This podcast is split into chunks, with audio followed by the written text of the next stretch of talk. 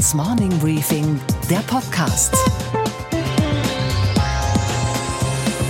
Einen schönen guten Morgen allerseits. Mein Name ist Gabor Steingart und wir starten jetzt unbeschwert und gemeinsam in diesen neuen Tag. Heute ist Mittwoch, der 23. Januar. Sie wissen auch, meine Damen und Herren, dass ohne die Freundschaft zwischen Frankreich und Deutschland Europa nicht bestehen kann. Das war Konrad Adenauer, der zusammen mit Charles de Gaulle die deutsch-französische Freundschaft begründet und damit die Erbfeindschaft der beiden Völker beendet hat. Charles de Gaulle wurde, ich glaube, das kann man heute sagen, zu einem regelrechten Freund der Deutschen und hat bei seinem umjubelten Besuch in Deutschland, es war mein Geburtsjahr, 1962 übrigens, die richtigen Worte gefunden auf Deutsch. Es lebe Deutschland! Es lebe die deutsch-französische Freundschaft!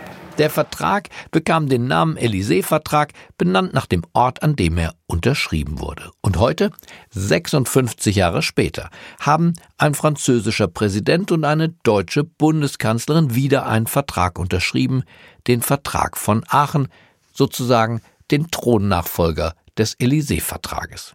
Emmanuel Macron, der schon seit seinem Amtsantritt im Mai vor zwei Jahren mehr Europa forderte, hat damit sein Etappenziel erreicht, mehr Gemeinsamkeiten statt weniger, und er schafft es, dass seine europäische Gesinnung den Stolz auf den Nationalstaat nicht dementiert. Er spielt Europa eben nicht gegen das eigene Vaterland aus. Gestern sagte er, wir lieben Europa, und weil wir Europa lieben, arbeiten wir weiter daran. Mit Kraft, mit Enthusiasmus, mit Entschlossenheit. Hören Sie am besten selbst. Et nous aimons l'Europe. Et parce que nous aimons, nous avons décidé de continuer à la faire avec force, avec enthousiasme, avec détermination. Vive notre amitié et vive l'Europe.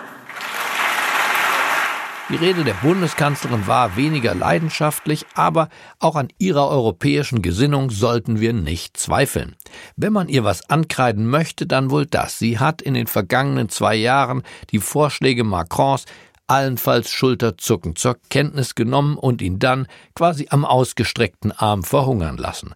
Und so klang sie am Ende ihrer Rede, kurz vor der Vertragsunterzeichnung, dann selbstkritisch und einsichtig und gelobte, und das tun Kanzler sehr selten, Besserung. Und aus eigener Erfahrung weiß ich, wie träge unsere Antworten auf neue Herausforderungen ausfallen, mit wie viel Beharrungsvermögen Entscheidungen aufgeschoben werden, wie oft gesagt wird, dass etwas jetzt gerade nicht möglich ist.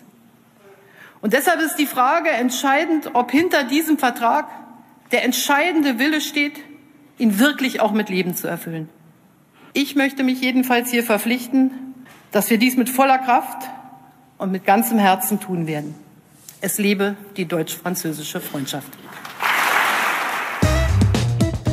Unsere Themen heute. Die Schere zwischen oben und unten in der Gesellschaft, sie öffnet sich immer weiter. Und zugleich verlieren die linken Parteien überall in Europa an Rückhalt. Wie kann das eigentlich sein? Ein Gespräch dazu mit dem Präsidenten der Europäischen Linken, Gregor Gysi. Das hat damit zu tun, dass die Linken im Augenblick eine schwere historische Niederlage überwinden müssen und deshalb nicht besonders attraktiv sind. Außerdem der Vertrag von Aachen und das europäische Medienecho. Und die Haushaltsblockade in den USA fängt an, das Land gewaltig zu nerven, weil alle wichtigen Behörden ja nicht mehr arbeiten. Jetzt hat sich Lady Gaga in die Debatte eingeschaltet. Aus New York berichtet Sophie Schimanski.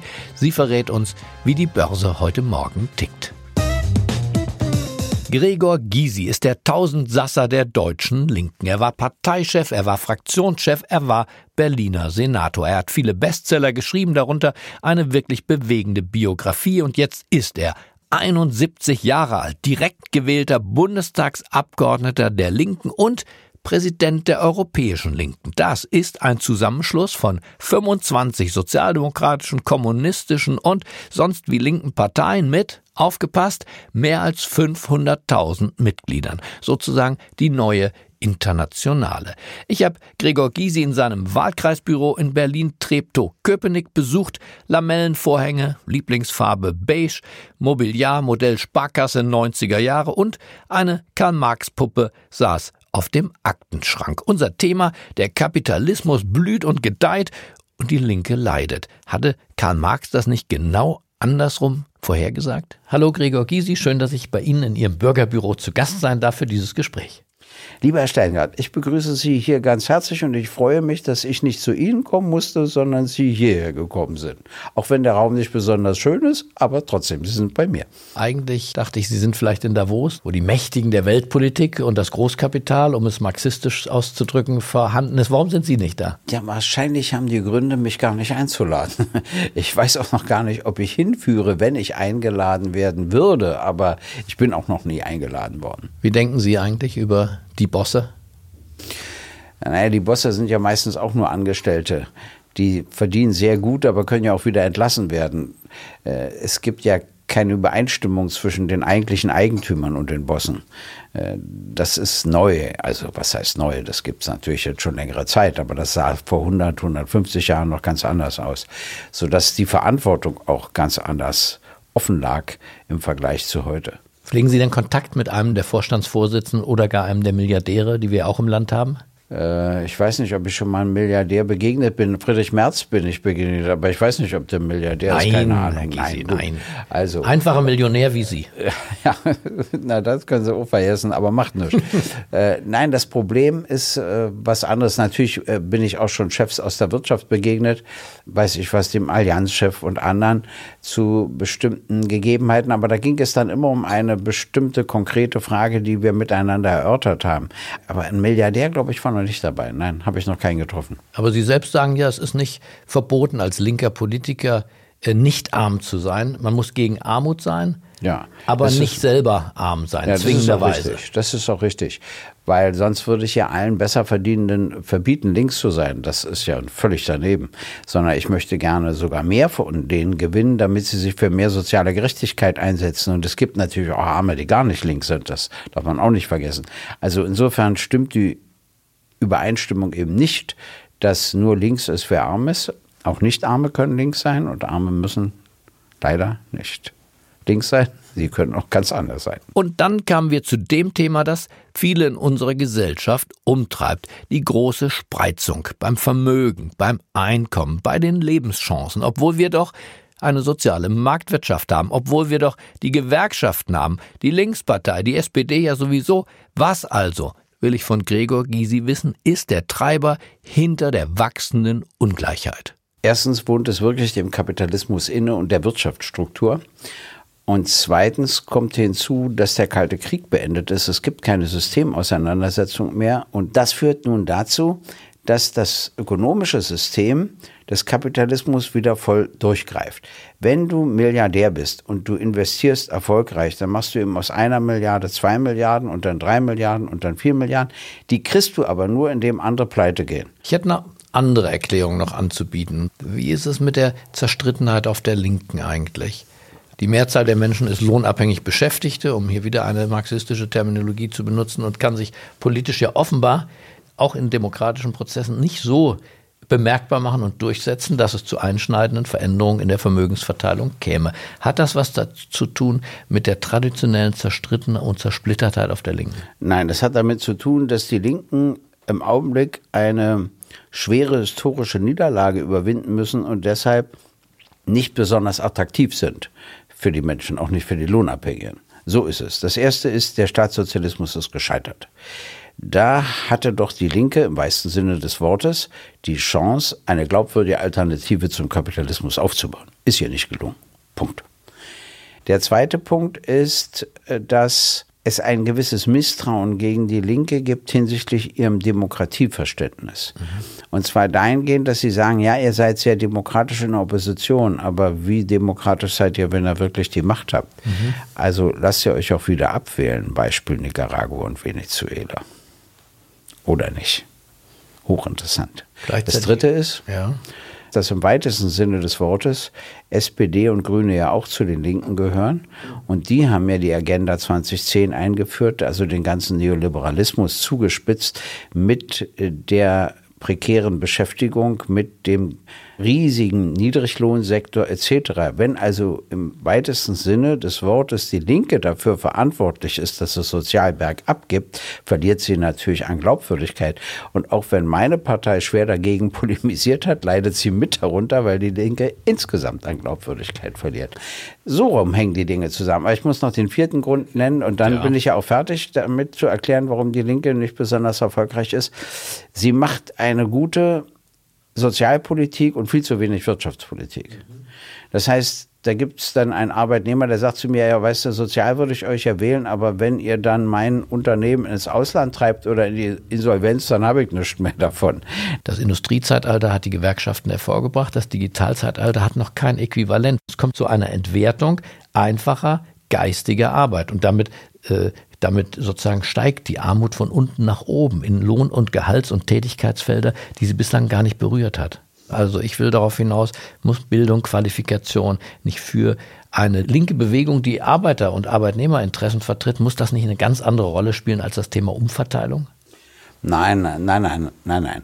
Äh, das Leben ist ja immer konkret und es findet jetzt statt. Also müssen wir immer beides machen, anders geht es gar nicht. Wir müssen uns um Renten kümmern, wir müssen uns heute um die Löhne kümmern, wir müssen um, uns um die Verteilungsfrage kümmern und wir müssen uns um die gesellschaftspolitischen Folgen einer bestimmten technologischen, aber auch ökonomischen und sozialen Entwicklung kümmern. Und von dort war es kein sehr weiter Weg mehr zum Zustand der SPD und ihrem heutigen Führungsangebot. Andrea Nahles und Hubertus Heil und die real existierende Sozialdemokratie. Ja. Die ist bei 14 Prozent der Gysi. Und wir reden ja vor dem Hintergrund äh, ja, dieser, aber die entwickelt sich runter. Äh, sie, wir reden vor dem Hintergrund großer sozialer Verwerfung, die Sie und viele andere konstatieren und die ich Ihnen ja gar nicht abspreche. Wir reden ja darüber, wo kommt's her?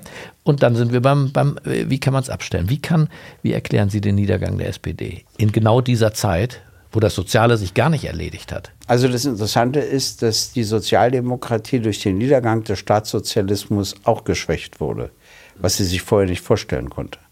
Und zwar deshalb, weil es eine Notwendigkeit für die Sozialdemokratie gab, eine andere durch den Staatssozialismus.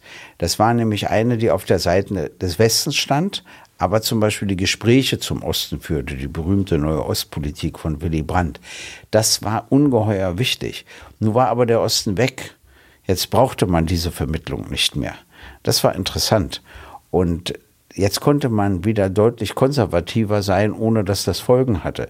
Das heißt, die Befürchtungen, die da mal bestanden haben, äh, gegenüber den Konservativen waren aufgehoben. Und das hat die Sozialdemokratie, glaube ich, gar nicht realisiert. Sie hat sich damit auch gar nicht wirklich beschäftigt. Und dann hat sie eben den Fehler begangen, sich nach dem Zeitgeist zu richten.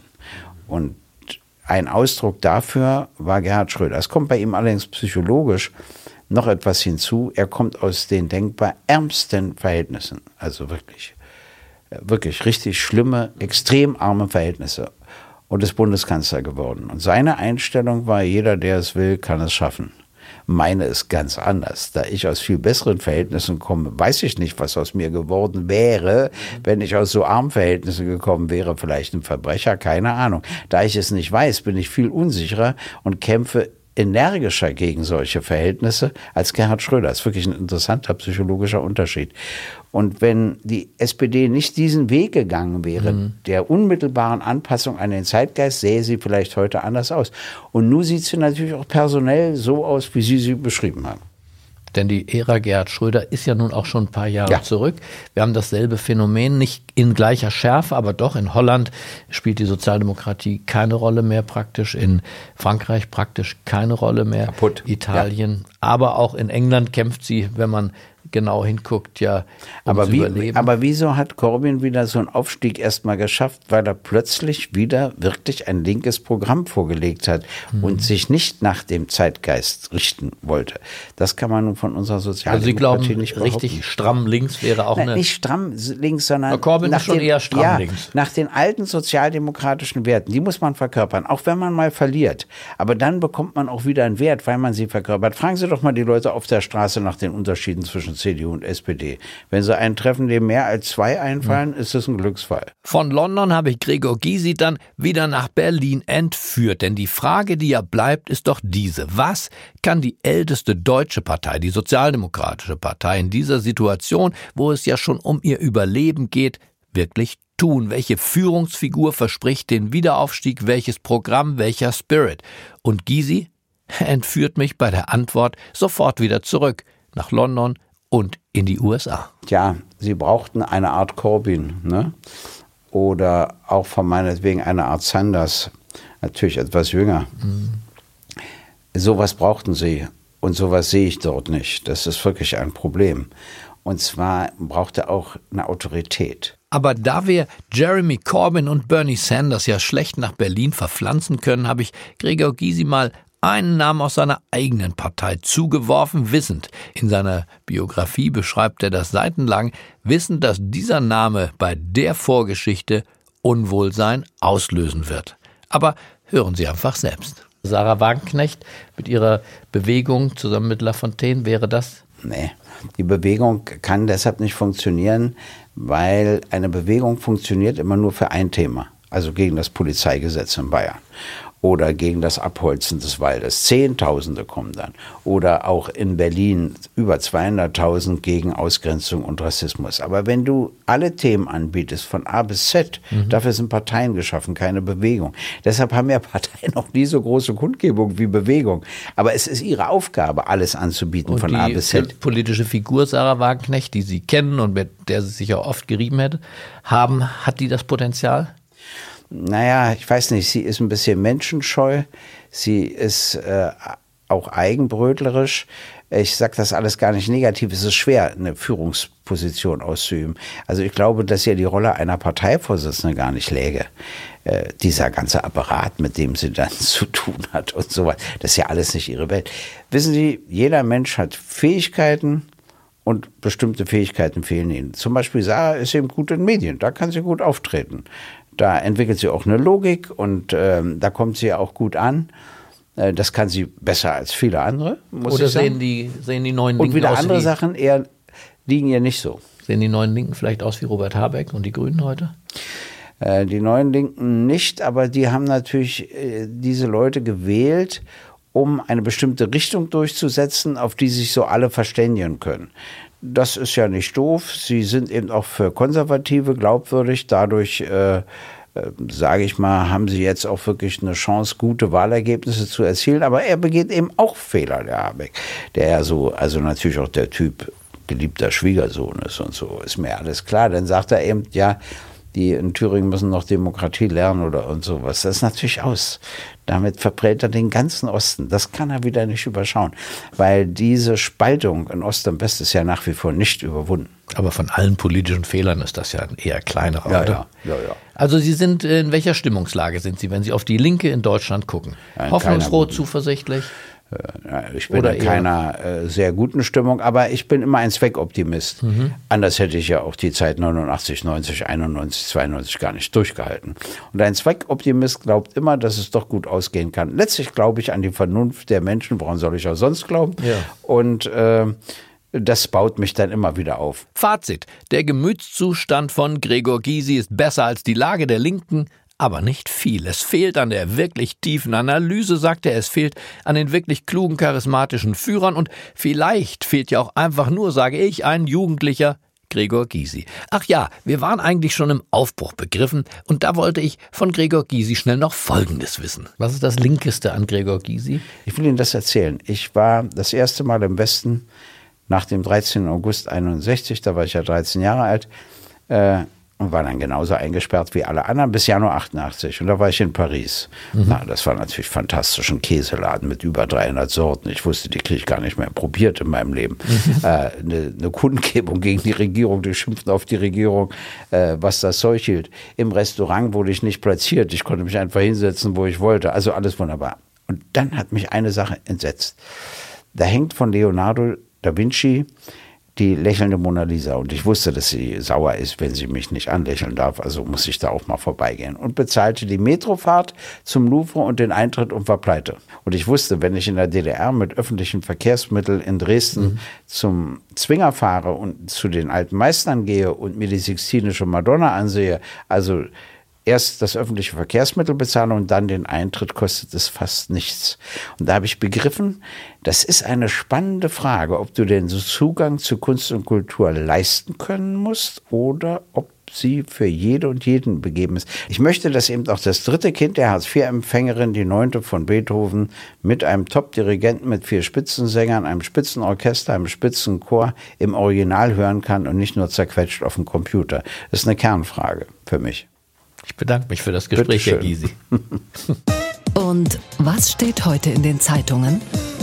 Wenn sich heute Morgen die Stäbe im Élysée-Palast und im Bundeskanzleramt über die Presselage in Europa beugen, dann können Sie zufrieden sein. Denn insgesamt hat sich die Inszenierung gelohnt, auch wenn Robin Alexander in der Welt sich heute Morgen kritisch äußert. Er schreibt, dass im Jahr 2019 ein deutsch-französischer Vertrag dieser Art unterschrieben wird, ergibt keinen Sinn. Solche Verträge beenden Feindschaften und sie haben mindestens den Anspruch, eine bereits bestehende Freundschaft auf eine neue Ebene zu heben, dem, sagt Robin Alexander, wird der Text nicht gerecht, wenig Substanz für diese Inszenierung.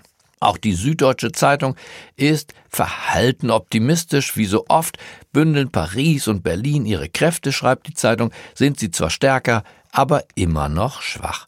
Aber im Ausland dagegen Beifall überall. The Guardian in London schreibt, Macron und Merkel versuchen Europa zu retten, nicht zu dominieren. Trotz aller unbestrittenen Mängel bietet der neue Freundschaftsvertrag ein umfassendes Bild, das den britischen Kleingeistern fehlt. Und der Figaro aus Paris schreibt, Macron und Merkel verbünden sich gegen den Populismus. Und was war heute Nacht an der Wall Street los? Und damit schalten wir nach New York zu Sophie Schimanski. Schönen guten Morgen, Sophie. Guten Morgen, Gabor. Der Dow Jones hat gestern 300 Punkte verloren und dafür gab es ja gleich mehrere Gründe offenbar, unter anderem eben das nachlassende Wachstum in China, richtig? Ja, ganz genau. Wir haben Montag darüber gesprochen, Gabo, als es die Zahlen gab. Chinas Wirtschaft wuchs auf dem niedrigsten Stand seit fast drei Jahrzehnten. Und das steckt den Rest der Welt an. Der Internationale Währungsfonds warnte jetzt davor, dass der Handelsstreit das globale Wirtschaftswachstum bedrohe.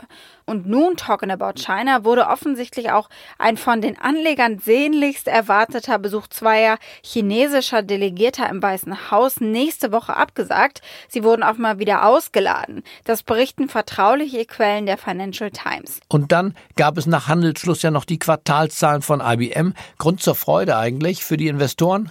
Ja, Gabo, eine gute Nachricht immerhin. IBM hat in Top und Bottomline übertroffen im letzten Quartal 2018, sprich bei Umsatz und Gewinn. Der Gewinn pro Aktie, der lag bei 4,87 Dollar, 5 Cent mehr als erwartet.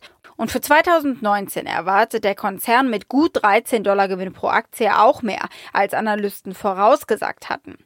Der Umsatz lag bei gut 21 Milliarden Dollar. Im Jahresvergleich ist er allerdings um 3% zurückgegangen. Und damit hat das Unternehmen nun in zwei aufeinanderfolgenden Quartalen Umsatzrückgänge verzeichnet. Die Anleger aber konzentrierten sich auf die übertroffenen Analystenerwartungen und auf die rosigen Gewinnaussichten für 2019.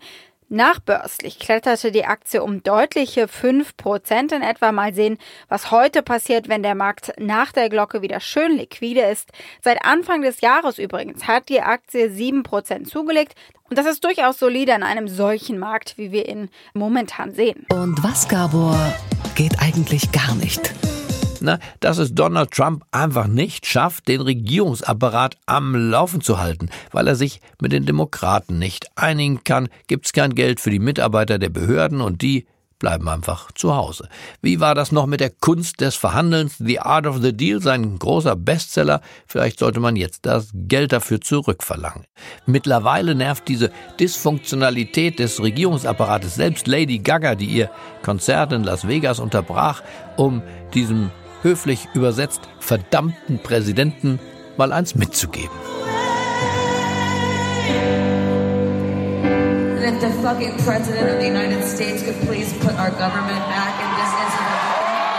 Wie bitte? Nicht ganz ladylike, liebe Lady Gaga, aber nun wollen wir am frühen Morgen auch nicht zu streng sein. Ich wünsche Ihnen einen unbekümmerten Start in diesen neuen Wintertag. Bleiben Sie mir gewogen. Es grüßt Sie auf das Herzlichste. Ihr Gabor Steingart.